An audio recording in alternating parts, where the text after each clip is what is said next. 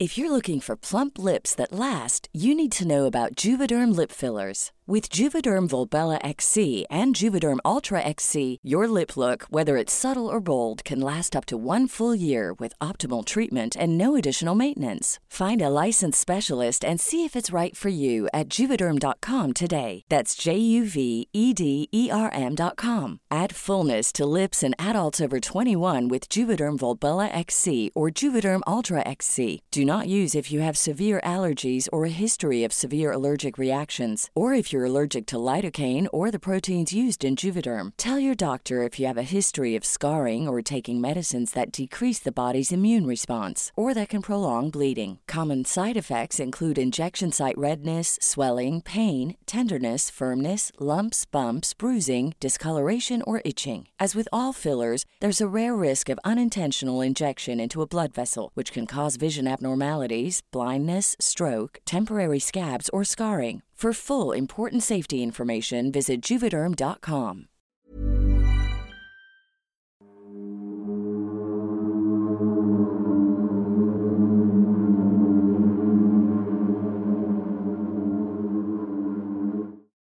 Muy buenas noches, estimados antisuscriptores. Les saludo desde este espacio lleno de libros, misterio e historias de terror. Yo soy su amigo y anfitrión, el doctor Miguel Padilla, y espero que tengan un cafecito, una botana y se pongan muy cómodos en sus asientos. ¿Cómo estás, querida doctora Cass Otamendi? Estoy muy bien, Miguel. Muchas gracias por preguntar. También estamos con nuestro productor y editor, Sergio Bocanegra. Por cierto, antes de comenzar, por favor, queridos antisuscriptores, no olviden de like y suscribirse a este grandioso canal. Vamos a arrancar entonces. Nosotros somos Sergio, Cas y Miguel y esto es el Antipodcast.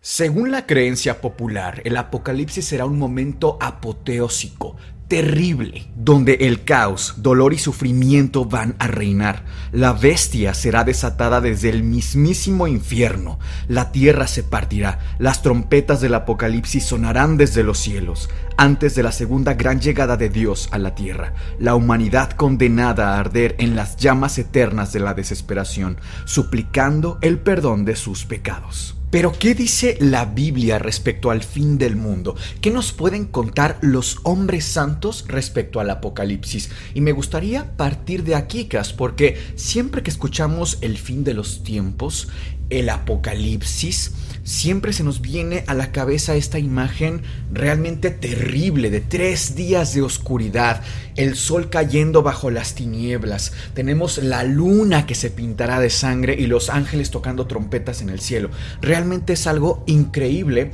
cuando lo leemos, eh, por lo menos la primera vez. Ahora, me gustaría aquí lanzar la primera pregunta. ¿El Apocalipsis es una profecía? ¿Es un aviso de lo que va a pasar? O es una alegoría.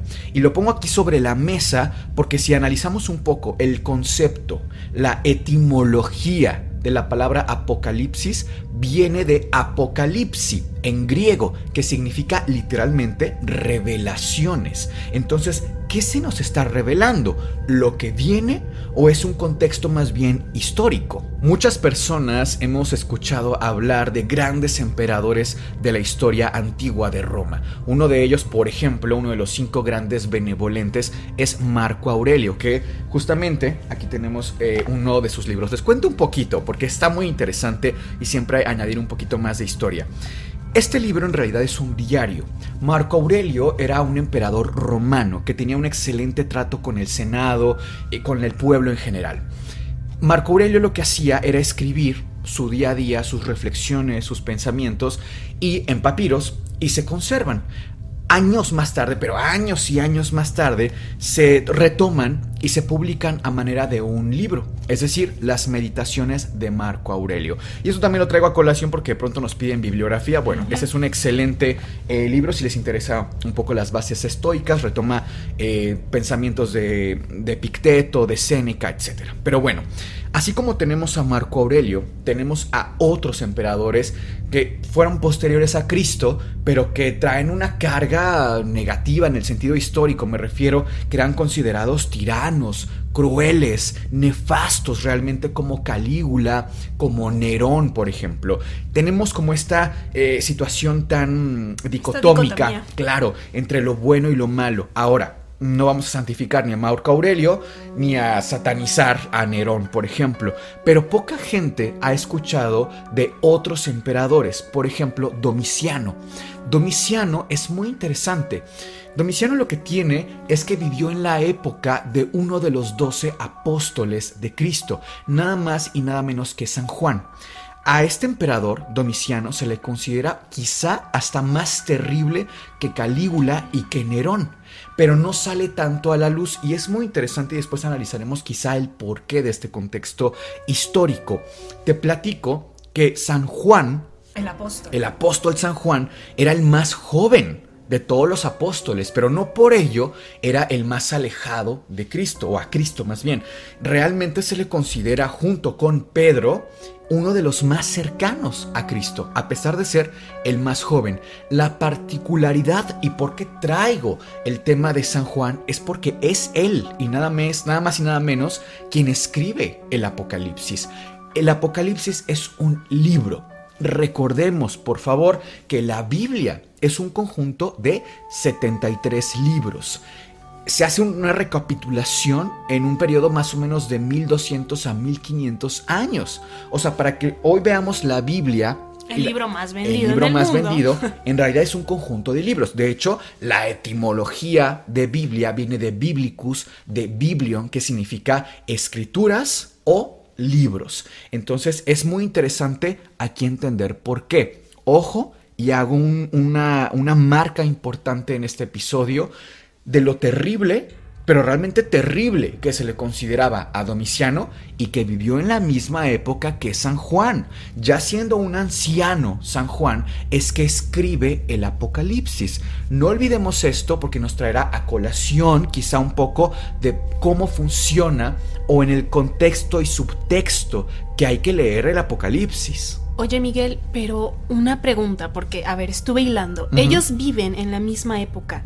¿Se conocen? ¿Tienen contacto en algún momento? Sí, claro. De hecho, fíjate que es el propio Domiciano quien de buenas a primeras envía a ejecutar a San Juan. ¿Por? Pero, bueno, porque era una amenaza, políticamente era una amenaza, tenían un discurso totalmente dispar. No olvidemos que el, el cristianismo, la cristiandad, no es nada más esta parte de la creación, la parte divina, que claro que es, es muy relevante, pero también Cristo era un auténtico filósofo. Cristo tenía además una filosofía muy interesante. Era un hombre carismático. Eh, para poder convencer a tanta gente. A las masas. A las masas. Tenía un poder de discurso extraordinario Jesucristo. Pero además, insisto, tenía una filosofía. Hoy todavía en nuestros días, en las escuelas y academias de filosofía, estudiamos el cristianismo desde esta perspectiva. Porque, claro, porque Cristo marcó también una pauta real dentro de la filosofía, independientemente de los milagros, de la resurrección, de toda la parte divina, que no le estoy faltando al respeto ni quitando peso. Más bien quiero que recordemos también esta parte tan importante de Jesucristo. Trae un discurso y la función de los apóstoles era aprender todo lo que pudieran de Cristo y propagar toda su palabra, claro, el conocimiento que estaba ofreciendo Jesucristo. Por supuesto que no todos los emperadores, no todos los reinados iban a tener la plena disposición de que llegara Juan de cualquier lugar o cualquier otro apóstol a prestar estas ideas que muchas veces se oponían al, régimen político y, y, social. Entonces, tan es así que lo manda a ejecutar pero ojo, no como muchas veces pensamos una ejecución tipo a lo mejor socrática, ya sabes, con este envenenamiento por cicuta, sino más bien hirviéndolo en una olla vivo. Se cuenta la leyenda que la mano de Dios fue quien saca a San Juan de la olla y todo el mundo se queda impactado de ver ese milagro, que poco se sabe de, de este pasaje, pero lo que hace Domiciano es rendirse de alguna forma ante tal milagro y en lugar de volver a intentar ejecutar a San Juan, lo exilia, lo aparta.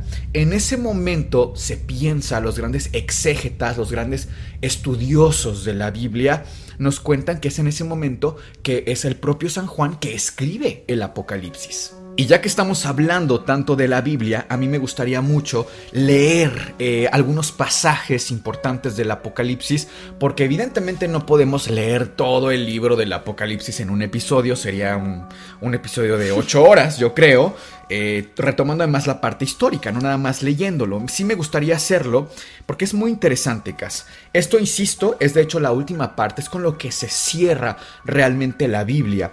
Y fíjate cómo eh, una de las primeras partes dice esto. Yo soy el alfa y la omega, el primero y el último.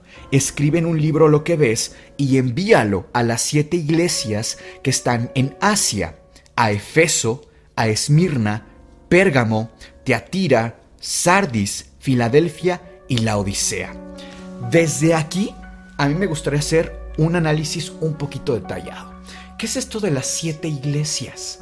¿De qué estamos hablando? Obviamente escuchamos, por ejemplo, la Odisea, Pérgamo. ¿Qué significa esto? Bueno, esto se tiene que leer en tres niveles, digamos. De primera instancia, son lugares reales, son ciudades reales. Por ejemplo, hablemos de Pérgamo. Pérgamo es una ciudad, antiguamente fue una ciudad en, Grecia, específicamente hoy se localizaría en Turquía, muy cerca del mar Egeo. Esta ciudad tiene una historia además muy rica. Por ejemplo, en su fundación se piensa que la fundó Neoptolomeo y Andrómaca. Para quienes no les suenan estos nombres, eh, Neoptolomeo, también conocido como Pirro, es nada más y nada menos que el hijo de un personaje que a todos les va a sonar dentro de la mitología, Aquiles, que, si no me equivoco, por aquí tengo este libro, La canción de Aquiles, de Madeleine Miller, que es una novela, bueno, ya mucho más pop, pero que trae mucho pasaje de la mitología de Aquiles, de Patroclo, em, y estos personajes hijos de deidades como Tetis. Ahora, para no desviarnos un poco, Insisto, son localizaciones reales. ¿Y por qué hablamos de que a San Juan se le encarga escribir mensajes y difundirlos a estas siete ciudades? Bueno, recordemos una vez más que Cristo tiene su filosofía, todo lo que tiene que enseñar, se lo enseña a sus discípulos y son los apóstoles o discípulos quienes lo propagan. Y se dividen como en territorios para que sea más práctico. De alguna forma era como el obispado que te tocaba como tú. Apóstol San Juan, te toca esta región, esta región y esta región. En el caso de San Juan, son sus siete regiones, sus siete ciudades. Esto nos habla entonces de la misión que consideraba San Juan dentro del Apocalipsis. Es decir, San Juan ve en el Apocalipsis una misión para él. Punto número uno. Punto número dos, si eran ciudades reales. Pero hay un dato muy interesante eh, del que hablan diferentes estudiosos de la Biblia, que es cómo la cristiandad se va dividiendo en etapas históricas. Es decir, Esmirna es una etapa Pérgamo es una etapa, la Odisea es otra etapa. ¿Por qué? Porque la cristiandad a través de los años no se ha vivido igual y han pasado eventos muy diferentes, por ejemplo persecuciones. En esa etapa eh, eh, la imagen del mártir cristiano es mucho más fuerte que a lo mejor en nuestros días, en donde la cristiandad se vive desde una postura incluso más política. Entonces vamos viendo diferentes etapas. Esto nos habla, en tercer punto, de cómo la cristiandad nos da este señalamiento como de, profecía del Apocalipsis, de envíalo a las siete iglesias, envíalo a la iglesia a través del tiempo. Yo quisiera aquí lanzar una pregunta al público, a los antisuscriptores y a ti también, Cas. Cuando piensas en una figura divina, en un ángel, en una criatura poderosa dentro de la iglesia, ¿qué características físicas le podrías dar?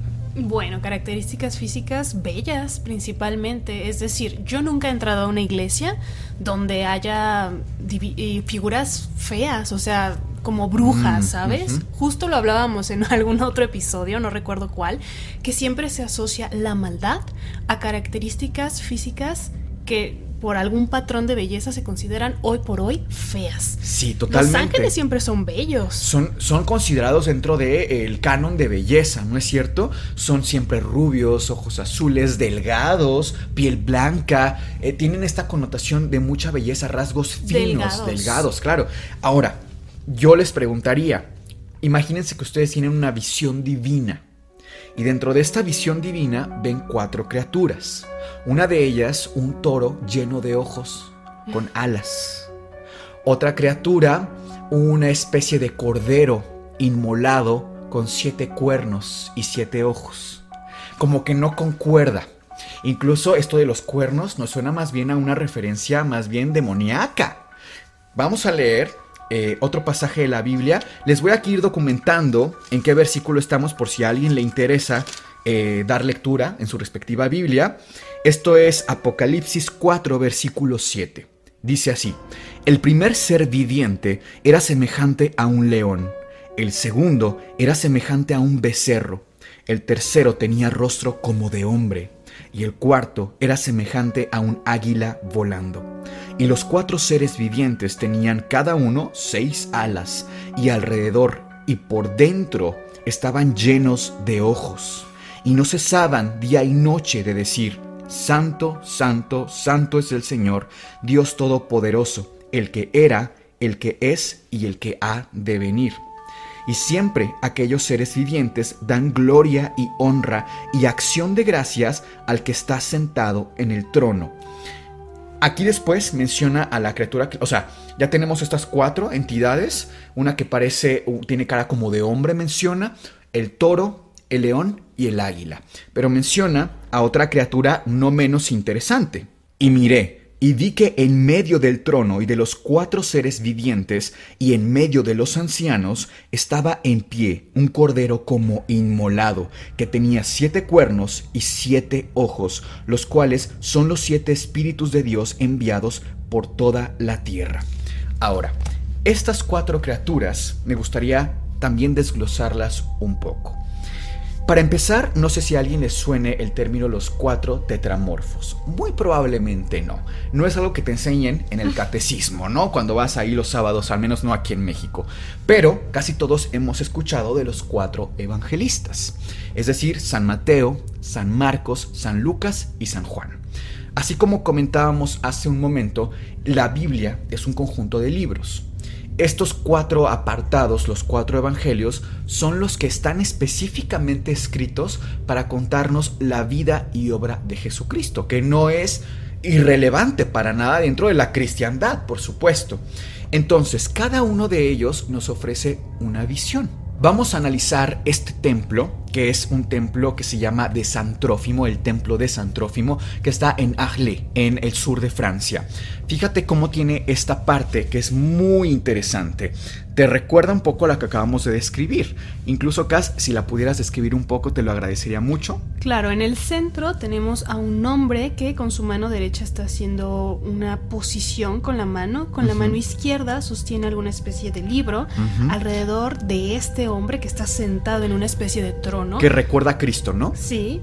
Eh, vemos a un ángel a la derecha y a la izquierda un águila. Debajo, en la esquina inferior izquierda, una especie de león, podría ser con alas y con otro libro. Y del lado derecho, una oveja también con un toro. un toro con alas. Claro, son las, cuatro, las cuatro criaturas o los cuatro seres vivientes, exactamente. Ahora, que se ven mucho menos tenebrosos que como los describí. Sí, porque aquí omitieron, claro, ciertos detalles como que están llenos de ojos, por ejemplo, y la figura de este cordero inmolado lleno de cuernos, lleno de ojos, no aparece eh, en esta estructura. Esta iglesia, este templo Cas, es, insisto, el templo de San Trófimo y es un templo que pertenece a una estructura románica. La estructura románica o la arquitectura románica es lo que viene antes de la estructura gótica, es decir, te estoy hablando de que este edificio tendrá del siglo XII. Se considera incluso que los cimientos de este templo están datados en el siglo V. Imagínate nada más lo antiguo que es este edificio. Ahora, este espacio, esta fachada, nos viene a mm, documentar, a relatar, a dibujar este pasaje de la Biblia. Y es muy importante que lo analicemos un poquito más a detalle. Me gustaría retomar por una parte el tema de los cuatro evangelistas y decirte que para mí y para muchos estudiosos y los exégetas, como decía hace un momento, representan a estas cuatro criaturas. ¿Por qué? Cada evangelio es escrito por uno de los cuatro evangelistas. Empecemos con San Mateo. San Mateo, insisto, es uno de los cuatro evangelistas y él en su evangelio nos presenta a un Jesús mucho más terrenal, mucho más humano, sin perderlo de vista como al rey de los judíos, pero definitivamente nos da un acercamiento con el cual en su evangelio te puedes aterrizar un poco más, te puedes conectar, identificar con esta parte humana. Por eso se piensa que San Mateo está representado como el primer tetramorfo, es decir, el que tiene apariencia humana. El orden realmente de las representaciones, tanto artísticas como bibliográficas, no es relevante para fines del Apocalipsis. Eh, sí, como la vida de Cristo, claro, tiene una secuencia, pero no para fines de este episodio. Por otro lado, tenemos a San Marcos. San Marcos nos da una visión de la voluntad de Cristo. Ahora, ¿qué pasa? El león eh, se piensa que estaba asociado en la antigüedad a la fuerza, al poder, al dominio y nada más dominante que la voluntad de Dios en el cuerpo de Cristo. Se piensa incluso que esto tiene una relación con emblemas. Un emblema es una figura que representa algo. En este caso, se piensa que el emblema de león está asociado a Jerusalén. Jerusalén es la ciudad de donde nace San Marcos. Entonces tiene como esta doble conexión con el león. Ese sería nuestro segundo tetramorfo asociado al segundo evangelista. Vámonos ahora con el toro. El toro en la antigüedad se asociaba con el corazón, con los sentimientos. Incluso había pasajes y frases que hacían referencia a tener corazón de toro, muy asociado a tener buenos sentimientos, algo positivo, algo positivo empatía, todo esto, ¿no? Entonces, en este caso lo vamos a asociar con San Lucas, que nos habla mucho de esta parte más de sentimientos eh, cristianos. Y por último, tenemos a San Juan. San Juan tiene la peculiaridad en su evangelio que nos presenta a Cristo desde una forma más elevada, en el sentido filosófico que yo les decía al inicio. No es eh, inteligente de nuestra parte quitarle importancia a la filosofía cristiana dentro de la propia cristiandad. En ese sentido de elevación del pensamiento, se piensa que San Juan representado por el águila es lo que queda más acorde, y así tendríamos a los cuatro tetramorfos, y que finalmente vienen circundando a esta, esta quinta figura que sería el propio Jesucristo. El del centro. El del centro, que sería no la que vimos en la imagen per se, sino más bien la, del Cordero inmolado.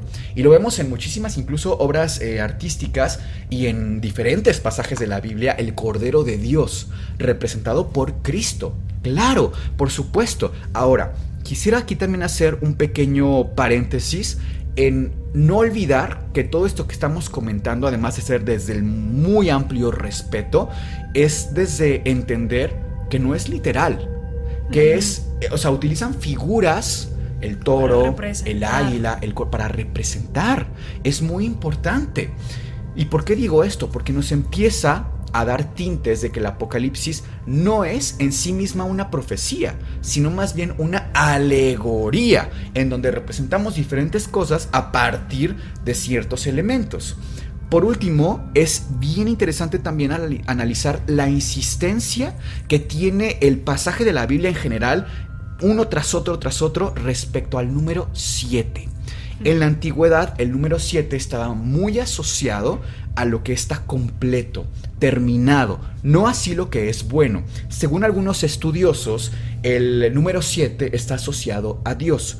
Incluso se piensa en la creación, en el Génesis, es la primera vez que escuchamos esto del número 7, siete días de la creación. Y en el séptimo día Dios descansó. El número de Dios es el 7 y el 6 siempre está por debajo del número 7. ¿Qué pasó en el día 6? Recordemos, se creó al hombre. El hombre nunca podrá alcanzar el poder de Dios y siempre será inferior a él. Por un lado es eso, a mí me gusta mucho más la interpretación de que el número 7 representa lo completo.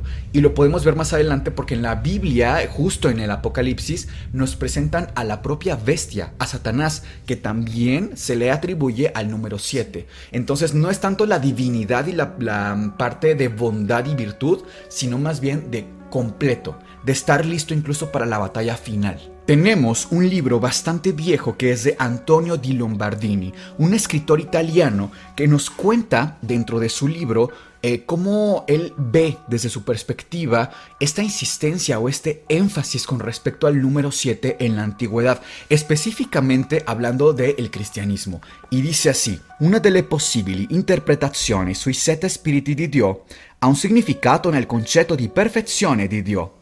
Un solo adjetivo non basta. ¿Y en español? lo vamos a traducir, dice así. Una de las posibles interpretaciones del número 7 o acerca del número 7 de Dios recae en, en la perfección de Dios un solo adjetivo no basta o es insuficiente un solo adjetivo. Y esto nos dice que el poder de Dios, la misericordia, las diferentes cualidades y virtudes de Dios son tan inmensas y múltiples que no caben en una sola palabra. No es que haya diferentes espíritus de Dios como tal, sino, claro, siete, sino que Dios, uno, es completo y además es demasiado grande, incluso para nuestra propia capacidad de conceptualizarlo. Incluso nos invita a revisar otro pasaje de la Biblia, que es Isaías 11.2, en el cual, si lo revisamos en la Biblia nuevamente, nos va a remontar a este tema de los múltiples espíritus de Dios. Y dice así, Isaías 11.2, y reposará sobre él el espíritu de Jehová, espíritu de sabiduría y de inteligencia, espíritu de consejo y de poder, espíritu de conocimiento y de, de temor de Jehová. Fíjate otra vez cómo es cierto, no es que solamente sea muchos dioses, ¿no? Entonces, volvemos otra vez con el tema del número 7. Oye, Miguel, es completo, está totalmente, eh, ya no está en desarrollo, ¿no? Está en su perfección, algo muy similar a lo que ocurre con el concepto del tercer acto de Aristóteles, ya está completo. Oye, pero Miguel, perdóname que te interrumpa, pero acabas de leer literalmente que Dios es tan grande el concepto, incluso para el entendimiento humano, perfección, va más allá. Sí.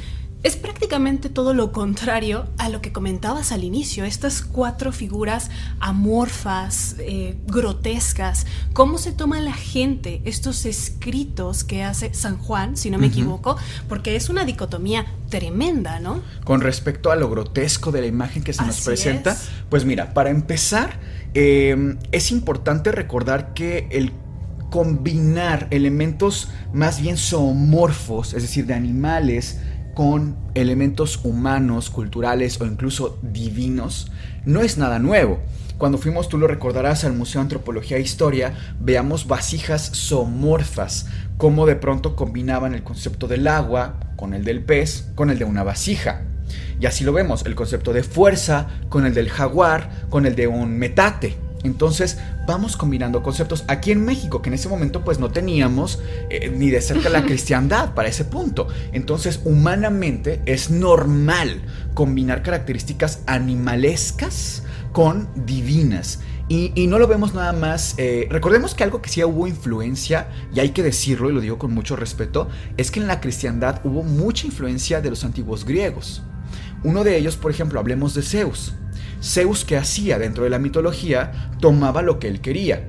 Por ejemplo, cuando se enamoró de Ganímides, el príncipe Ganímides lo rapta, pero no lo rapta en su forma de dios, se convierte en un águila y así llega y se lleva a Ganímides. Y por ejemplo tenemos muchísimas eh, representaciones pictóricas, muchísimas pinturas como la de, no sé, eh, Antonio Alegrita Corello, que nos da esta pintura maravillosa del manierismo, en donde vemos a un águila raptando a un príncipe, pero el águila representa a Zeus, algo divino. Retomemos lo que dice la Biblia, porque se nos van a dar muchos avisos de cuando esto se piensa que suceda, ¿no?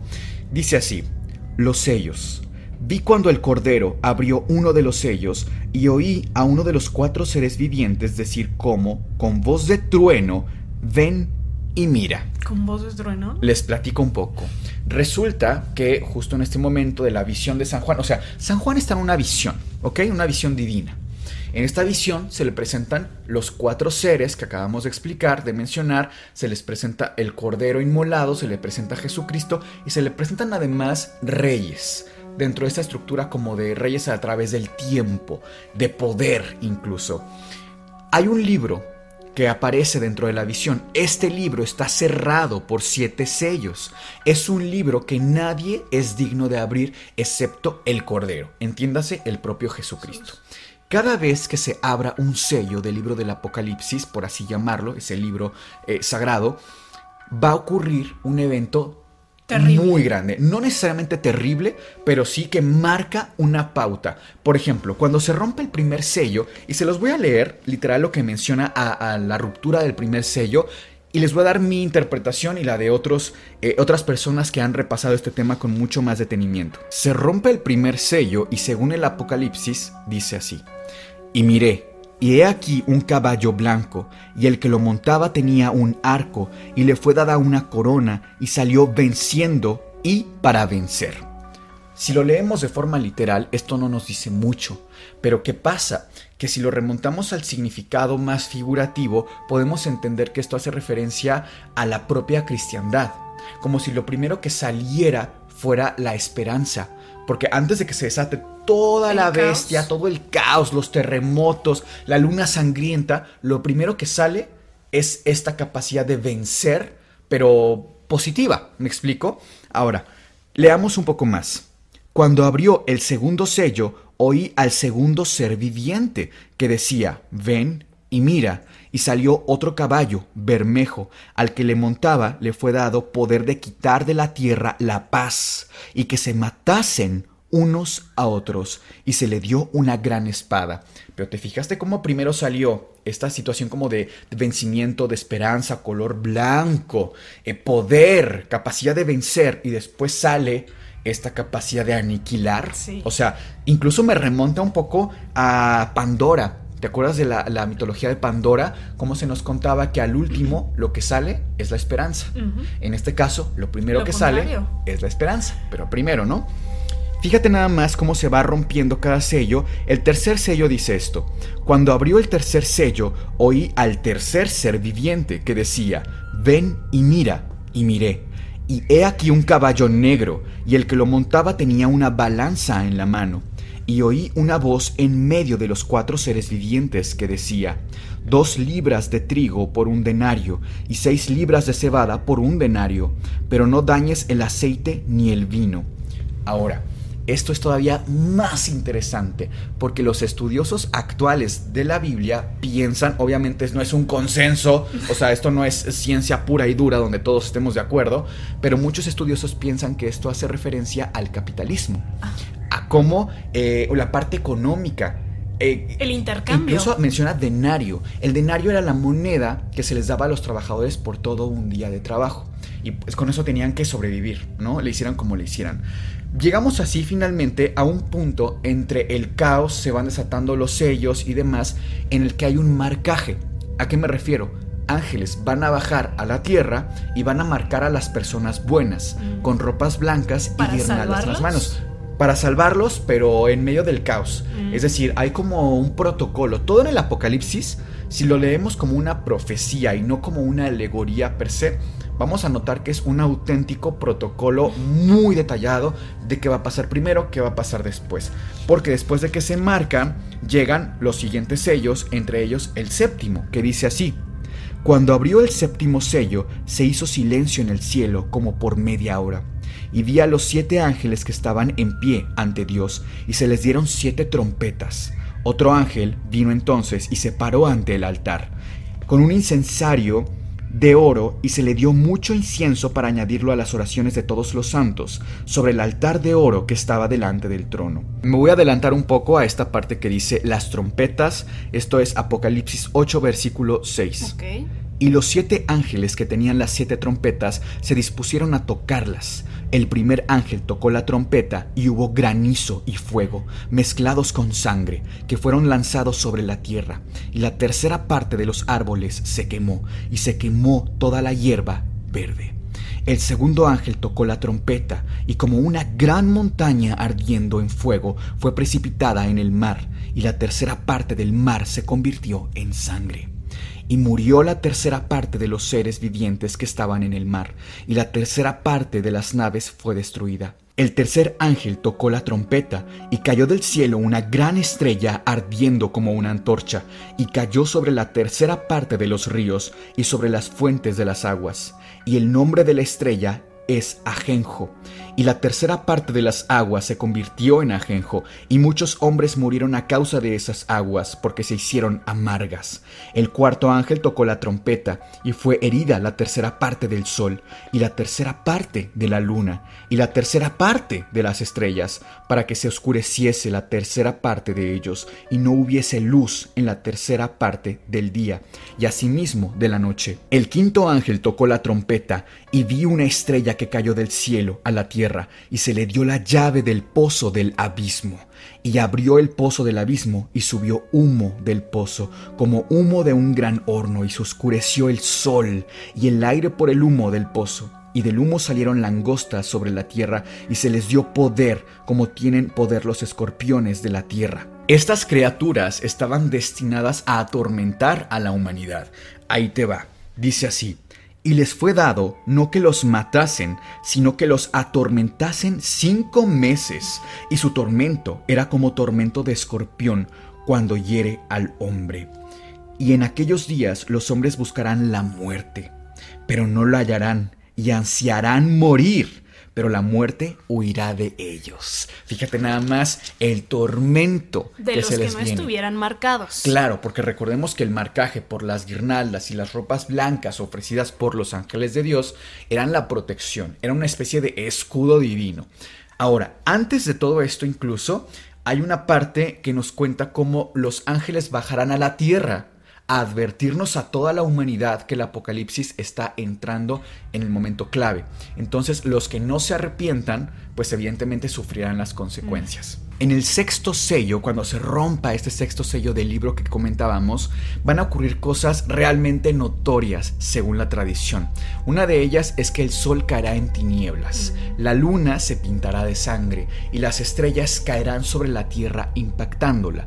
Y de ahí nos vamos al séptimo sello. Vamos a leer qué pasa con la bestia. Me paré sobre la arena del mar y vi subir del mar una bestia que tenía siete cabezas y diez cuernos, y sobre sus cabezas un nombre blasfemo. Ahora, para mí es muy, muy notorio el poder que tiene el demonio. ¿Y por qué lo digo? Leamos. Esto es Apocalipsis 20, versículo 1, los mil años. Vi a un ángel que descendía del cielo con la llave del abismo y una gran cadena en la mano y prendió al dragón, la serpiente antigua, que es el diablo y Satanás, y lo ató por mil años, y lo arrojó al abismo y lo encerró, y puso su sello sobre él, para que no engañase más a las naciones, hasta que fuesen cumplidos mil años, y después de esto debe ser desatado por un poco de tiempo. Fíjate cómo el propio demonio no puede ser vencido. Justo como lo comentábamos en el episodio de El, origen, del, demonio. Una vez más, el demonio tiene utilidad para causas divinas y humanas. Es necesario el propio demonio. No se le, no se le elimina, se le sella, se le guarda por un tiempo. Y no olvidemos que mencionamos ahora no engañar a las naciones para mí también tiene un particular peso, porque nos está hablando de un tema político. Nos está, o sea, toca temas políticos que a priori parecen no relevantes y no interesantes porque te quedas claro con todo el tema apoteósico, terrible, desgarrador. Sí, te llama la atención eso mucho Sí. más. Miguel, ¿y tú crees que este apocalipsis, así como lo relataste, vaya a suceder? Te lo comento por lo siguiente. Un año antes, más o menos, de entrar a medicina, antes de conocerte, mi madre era amiga de una mujer sumamente cristiana, con una fe cristiana muy profunda. Y cuando esta señora se entera de que yo decido estudiar medicina, ya estaba con los preparativos del propedéutico y demás, me, me mira ella, se entera y me dice, mi niña, pero ¿por qué decides estudiar medicina? Si el apocalipsis viene en unos años, no tiene sentido que te esfuerces porque no va a servir de nada. Pero me lo dijo, ojo aquí, con una seriedad, o sea, era genuino. Entonces mi reflexión acerca de esto, por ejemplo, es que es tan impactante, porque Sí. sí, es choqueante, ¿no? O sea, estas imágenes que te, puede, te pueden venir a la cabeza, sí puede realmente quedar muy profundo en la mente de las personas y afectar. Yo me acuerdo, fíjate que hay una señora, ya no la he visto, tendrá yo creo que unos 5 años, que muy cerca de aquí salía a la calle con un cartel bastante grande que decía, arrepiéntanse, Jesús está cerca.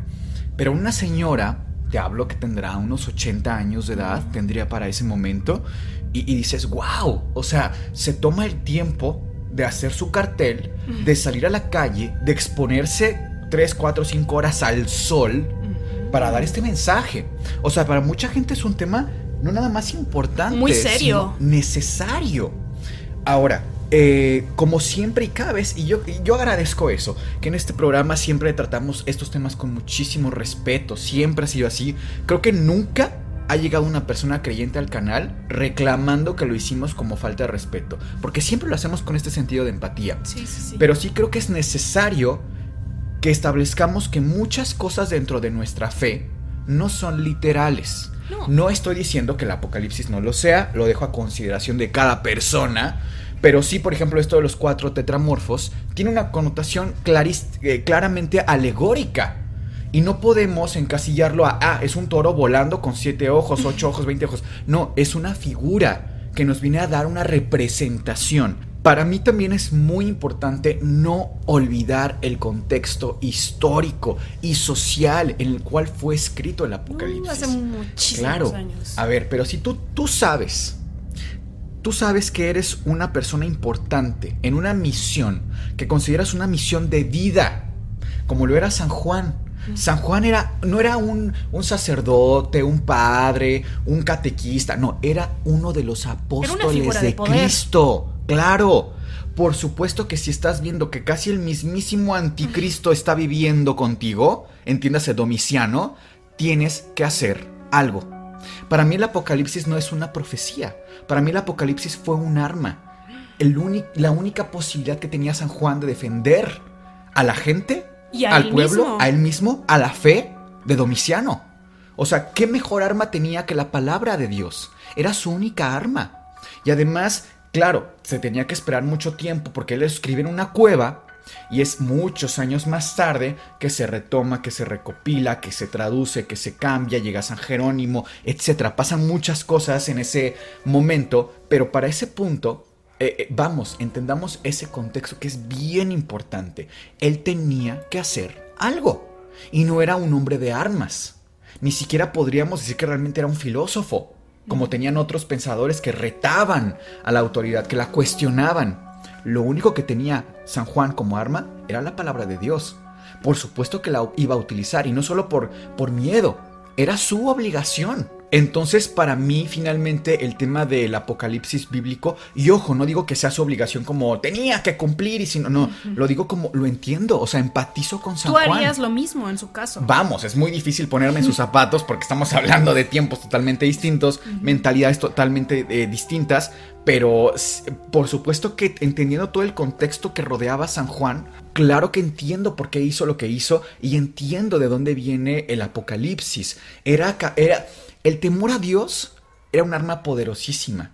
Era tan poderosa que nos ha causado guerras, peleas, cruzadas, guerras enteras por un tema de Dios. Dime tú si no es poderoso el tema. Pasemos al escenario B, es decir, puede que no les haya convencido del todo el apocalipsis bíblico, pero existe otro escenario que puede ser el apocalipsis nuclear, Hoy por hoy las condiciones geopolíticas del planeta se prestan bastante a esta posibilidad. Es decir, tenemos muchos países que están fabricando armamento nuclear bajo condiciones estrictas y otras donde no lo hay. Es decir, no tienen el permiso o la autorización para fabricarlo y aún así lo hacen.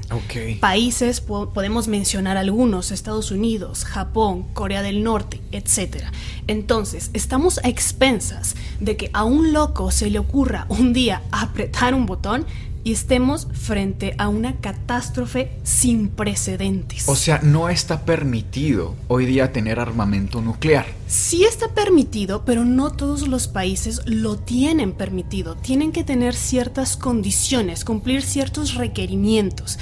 Es mm. decir, países como Irak o Irán no tienen estas condiciones y se cree que hoy por hoy están fabricando armamento nuclear. No vayamos más lejos. Corea del Norte tampoco tiene las condiciones o los permisos y lo hace. Y quiero pensar que estas condiciones de las que estás hablando son a partir incluso del comportamiento social y sobre todo político a nivel internacional que han tenido. Se les considera países peligrosos en ese sentido, ¿no? Exactamente. Por ejemplo, en Latinoamérica, pues realmente no hay ningún país que esté fabricando este armamento. En Latinoamérica. Bueno, pero ahí porque quiero pensar no tenemos los recursos. Exacto. También es que hay que hablar de recursos. No contamos con Hay países que aunque sí están regulados con esto del armamento nuclear, por supuesto que no declaran exactamente la cantidad que tienen, por temor a que el otro país conozca las cifras reales. Entonces, esto nos pone en una posición difícil para imaginar con exactitud cómo sería una catástrofe nuclear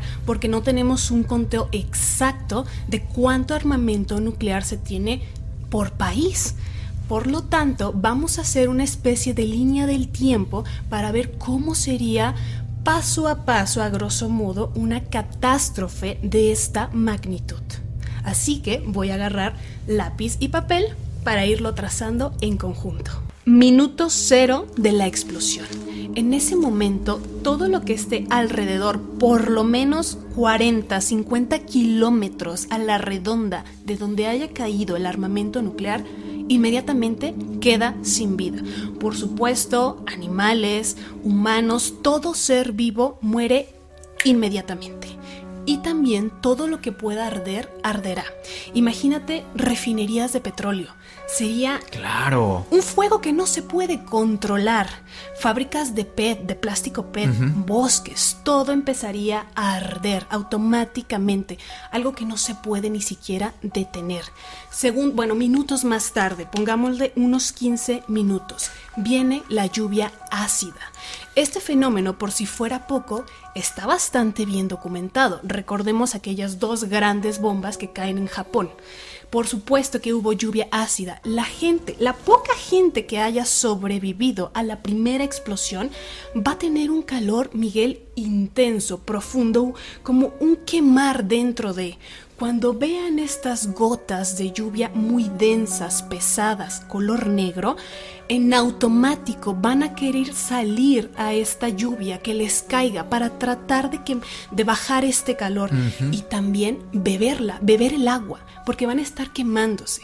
Entonces, estas gotas, esta lluvia ácida, está cargada de material radiactivo increíblemente alto. Entonces, si no se, les quitó la vida en un instante, con estas gotas de lluvia se termina de hacer, ya sea unos días después, meses y los más afortunados, entre comillas, pues unos años más tarde, de todos los tipos de cáncer que te puedas imaginar. Pero no queda la cosa ahí. Pongámosle unos 60 minutos, una hora más tarde. ¿Qué sucede? Empiezan a caer partículas volátiles de radioactividad. Todo empieza a caer, a los edificios que hayan sobrevivido, empieza a caer esta nube, este, estas partículas altamente radiactivas, que también los sobrevivientes y todos los seres vivos van a empezar a inhalar y a caer sobre su piel, terminando de hacer quemaduras muy profundas. Entonces, es realmente bastante impactante. Tres horas más tarde, las personas en otros alrededores donde quizás no cayeron directamente este armamento nuclear comienzan a enterarse. La radiación produce un impulso electromagnético muy grande, entonces todas las centrales eléctricas dejan de funcionar. Y aquí empezamos con una cadena, digamos una cadena de mando. Si no sirve la energía eléctrica, automáticamente deja de haber electrocomunicaciones. Exacto. Y también las plantas tratadoras de agua potable. Es algo, es algo vital, nada más que lo damos por sentado. Pero que no haya agua es todo un tema. Los refrigeradores dejan de funcionar. Suministro de comida también se agota. La comida se empieza a echar a perder. La gente entra en un caos inimaginable. Si estamos además tan acostumbrados a las facilidades de electricidad, de agua potable, realmente dependemos ya de estos servicios con esta facilidad a la, mano. Y de pronto que nos quiten eso. Y la gente que vive en temperaturas sumamente bajas, la gente va a morir de frío, congelada, no va a haber tampoco calefacción, no va a haber absolutamente nada. Y seguramente aquí, Cas, también cabe mencionar el caos social en el que caeríamos, pero de forma inmediata. Es decir, si vemos de pronto, vamos, no nos vayamos muy lejos, aquí en México se, se cae un camión y la rapiña no falta. Y es algo pequeñito, aislado. Ahora imaginemos un escenario de estos, el caos social sería pavoroso. Tres días después, habrá hollín, hollín tóxico va a empezar a avanzar por muchas otras áreas, tanto aledañas a la zona de la explosión o zonas de la explosión, porque quizás me estoy viendo muy benevolente pensando que solamente va a ser una sola arma nuclear, sino va a ser todos contra todos. Este hollín avanzará y va a caer en la tierra. Entonces no vamos a poder sembrar. Y claro que todo lo que haya estado ahí antes, cultivos, plantas, vegetales, ya no va a servir para consumo humano, claro está. Esta nube gris muy densa no permitirá que los rayos del sol penetren directamente a la Tierra como lo conocemos hoy en día. Por lo tanto, los cultivos, las tierras, no van a poder ser utilizadas. Todo este hollín caerá ahí y si no hay sol, tampoco hay fotosíntesis. Entonces se empiezan a romper las cadenas alimentarias desde el comienzo, desde la fase cero prácticamente. Aparte, no habrá electricidad y las temperaturas bajarán a niveles tremendos. Los científicos calculan lo siguiente, Miguel. Un lugar que tenga un promedio de temperatura, grados Celsius, claro, claro está, de 20 a 30 grados, bajarán abruptamente a menos 30, menos 40. La gente que haya sobrevivido a todos los eventos que he venido relatando, probablemente muera de hipotermia, si mucha suerte tienen, claro. Cinco días después de la explosión, la capa de ozono será totalmente destruida por la radiación. A ver, si hoy por hoy tenemos problemas con la ruptura de la capa de ozono y a su vez esto hace que la radiación, específicamente rayos UVA y UVB que provienen del sol, penetren con mayor fuerza en la piel causando cáncer, de piel, por ejemplo, si se rompe por completo, si se va, porque ojo aquí, no habrá luz solar, serán días grises, lúgubres, como lo quieran llamar, digamos, pero los rayos solares, la radiación per se, va a ser mucho más potente, sí va a seguir llegando y va a penetrar la piel mucho más fácil. Es decir, personas que se tengan que exponer a la radiación solar, que también entendamos que no habría casas, techos, o sea, sería la mayoría, van a morir de cáncer de piel y de quemaduras de segundo y tercer grado, que tú, Miguel, sabes que son, por supuesto, muy graves. Claro. En minutos causarías este tipo de quemaduras en cuestión de minutos, con solo exponerte unos minutos al sol. Bueno, no al sol, a la intemperie. Pasemos ahora a unas dos semanas. A este momento ya no habrá ningún suministro alimenticio, porque ojo aquí es importante recordar, se han hecho experimentos donde conservan alimentos enlatados, incluso latas de refresco. También esto de los bunkers me parece muy interesante, Miguel, porque sobre todo en Europa hay empresas única y exclusivamente dedicadas a creación de búnkers para civiles. Y estas empresas han reportado altísimos eh, índices de que los civiles, después del reciente conflicto entre Rusia y Ucrania, han aumentado muchísimo. La o sea, una persona cualquiera puede llegar y pedir su búnker que se lo instalen para prepararse para este tipo de eventos. Claro, quien tenga el capital, claro está. Este experimento que te comentaba, retomando un poco, hace un, tiempo se hizo un experimento en el cual se pusieron latas de refresco, latas de atún, es decir, alimentos no perecederos. Y se hizo alrededor un experimento nuclear con la finalidad de saber si se contaminaban o no después de dicho evento. Y, oh sorpresa, no se contaminaron. Eso nos da un poco de esperanza. Pero, ¿qué pasaría dos semanas después desde esta gran catástrofe? Los pocos suministros que las personas hayan tenido en sus casas desaparecerían, ya no estarían. es aquí que comienza la rapiña. Imagínate, prácticamente se crearía una guerra civil por alimentos, seis meses después del holocausto. Viene aquí lo que es el término invierno nuclear. Este término ha sido estudiado desde los años 80 más o menos por científicos de la talla de Carl Sagan. Ya tenían unas hipótesis desde este tiempo, justamente por el tema de la Guerra Fría, de qué es lo que podría ocurrir. Un invierno nuclear hace referencia a un primer verano sin sol y con todas las consecuencias que esto puede acarrear. Algo que no he mencionado es la parte de los océanos, de los mares. No habrá ningún ecosistema que se salve. Claro está que también muchas bombas atómicas caerían en los océanos, en los mares. Y respecto al plancton es algo muy importante porque también se alimenta del sol. El plancton funciona como alimento básico de especies pequeñas, de pequeños peces. A su vez, estos funcionan de alimento de especies mucho más grandes. Entonces, tampoco habría pesca, no se podrían utilizar ni siquiera remotamente el agua del mar para tratar de desalinizarla y que sea de consumo potable. Es imposible. Y ante este escenario, ¿tenemos alguna posibilidad como humanidad de sobrevivir? Pues todos los modelos que han estudiado esto, más o menos 80 años para retomar algo de normalidad, al menos como la conocemos hoy en día. Realmente el panorama es tétrico.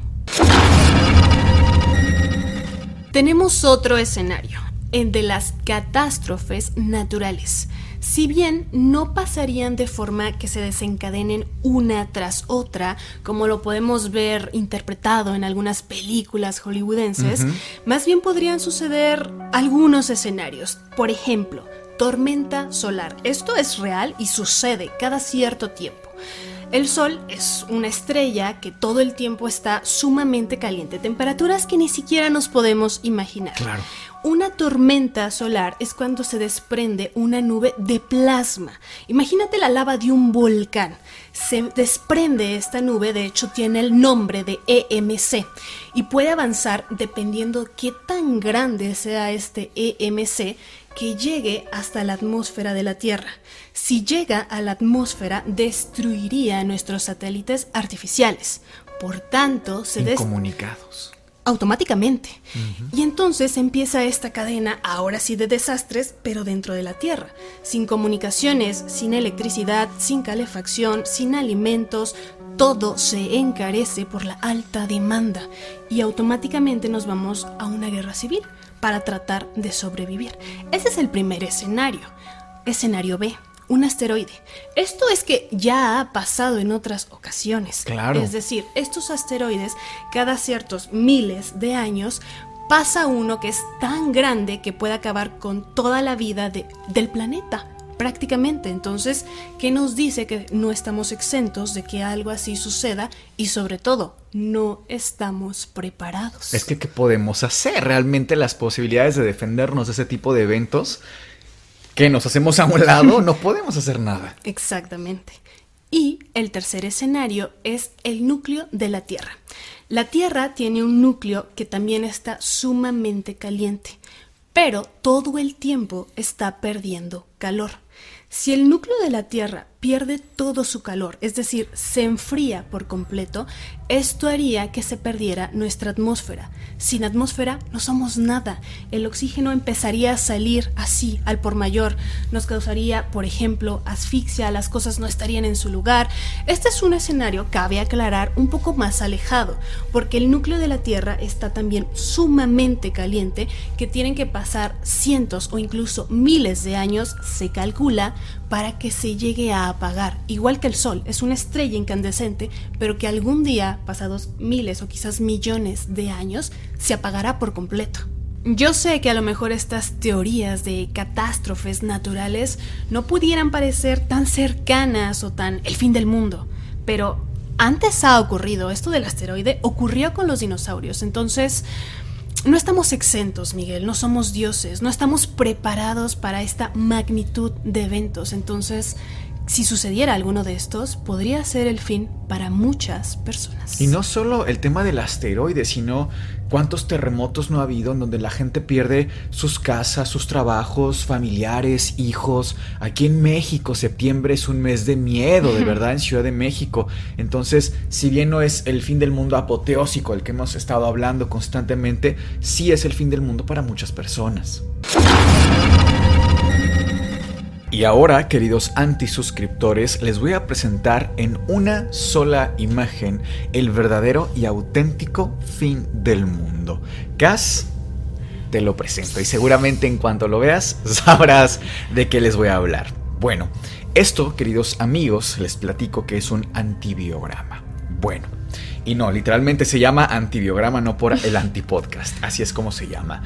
Cuando uno tiene, por ejemplo, una infección de garganta, dolor de garganta, tienes eh, secreción nasal, tienes tos, tienes fiebre, malestar general. El famoso resfriado común. Exactamente. Tú vas al médico y mucha gente, y mira que tú y yo lo hemos visto constantemente como médicos, nos piden el antibiótico, nos exigen el antibiótico. ¿Una necesidad? Claro, doctor, yo me siento mal, tengo una infección, ¿por qué no me quiere dar un antibiótico? Señora, señor, porque no lo necesita. Los médicos, en teoría todos, estamos más que capacitados para sospechar una etiología, hablando de esta infección de garganta, una etiología me refiero a si es causado por virus o por bacteria. Un antibiótico solamente actúa frente a una bacteria, no para un virus. Entonces, ¿qué pasa? Que si yo te estoy dando como médico un antibiótico y luego otro que está más que probado que se hace a nivel global, esto de abusar de los antibióticos, lo que se causa es algo que se llama resistencia bacteriana. ¿A qué le suena? A que las bacterias se vuelven mucho más resistentes frente a lo único que tenemos diseñado para aniquilarlas, el antibiótico. Entonces, ¿qué ocurre? Bueno, les platico. Esta imagen que les ponía del lado izquierdo, en una, en una cajita que se llama caja de Petri, se coloca una especie de gel. En este gel se aplica también pequeños fragmentos de antibiótico. A su vez, se aplica una capa de microorganismos, entiéndase bacterias. En la primera imagen, como ustedes pueden ver, hay unos circulitos. Y en estos circulitos que están como transparentosos hay un círculo más pequeño, blanco. Los círculos blancos en pequeño que se los ponemos en pantalla es el antibiótico.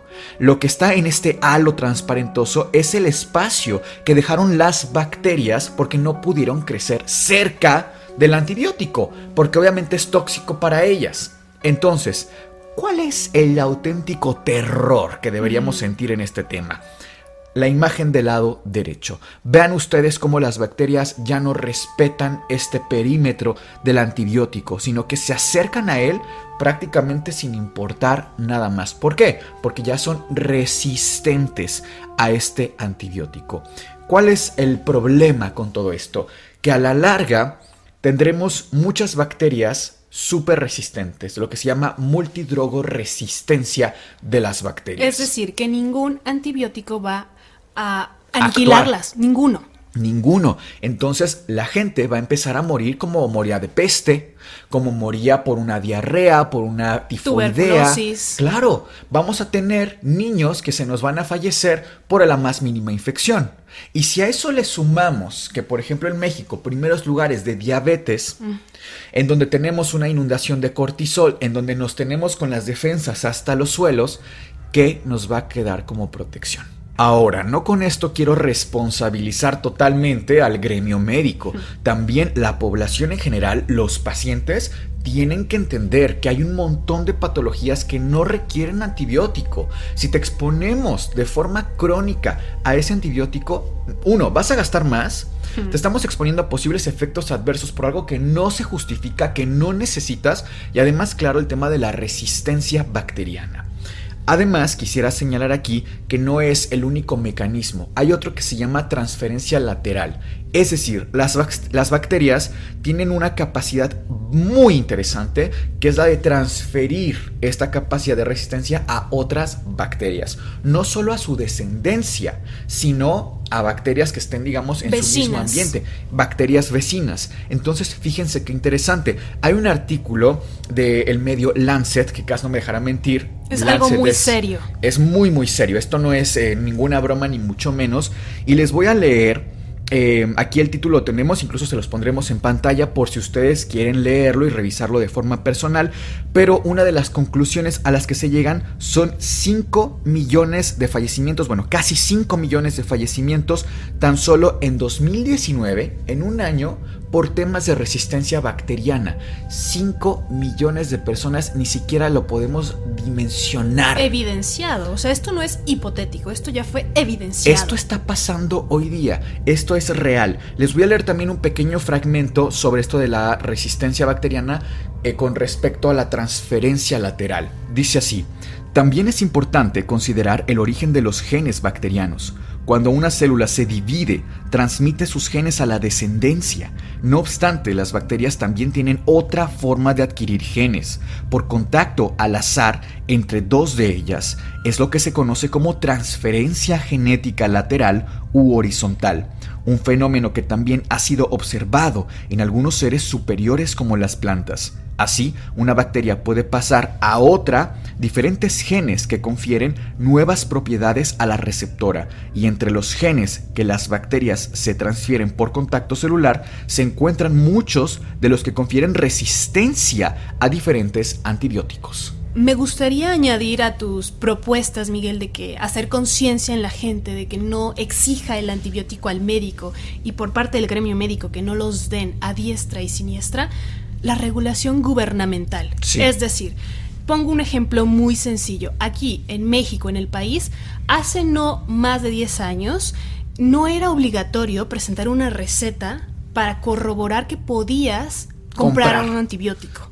Fue hace poco, entonces, desconozco cómo es en otros países esta regulación, pero sí es un tema bien importante, que no podamos ir a comprar antibióticos como se nos dé la gana. Sí tiene que estar muy regulado. Y no nada más por el, por el eh, gobierno, que claro que tiene una responsabilidad enorme, sino también yo convocaría aquí a las facultades de medicina.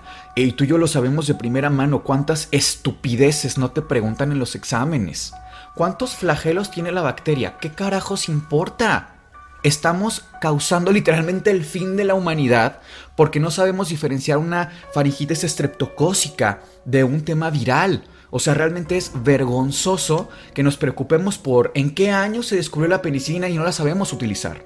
Es ridículo. Entonces, esto va para estudiantes de medicina, para médicos ya eh, egresados, para las autoridades competentes y para la propia gente. Porque el no ser médico no te exime de tu responsabilidad a nivel de tu salud, de tu bienestar. Y finalmente incluso si no te preocupa tu salud, pues al menos tu bolsillo, porque estás gastando en medicamentos nada más para enriquecer a las farmacéuticas. Pero tú ni enterado de lo que estás metiéndole a tu cuerpo. Muchas gracias por acompañarnos en un episodio más. Nosotros somos Sergio, Cas y Miguel y esto fue el Antipodcast. Les deseamos dulces, pesadillas.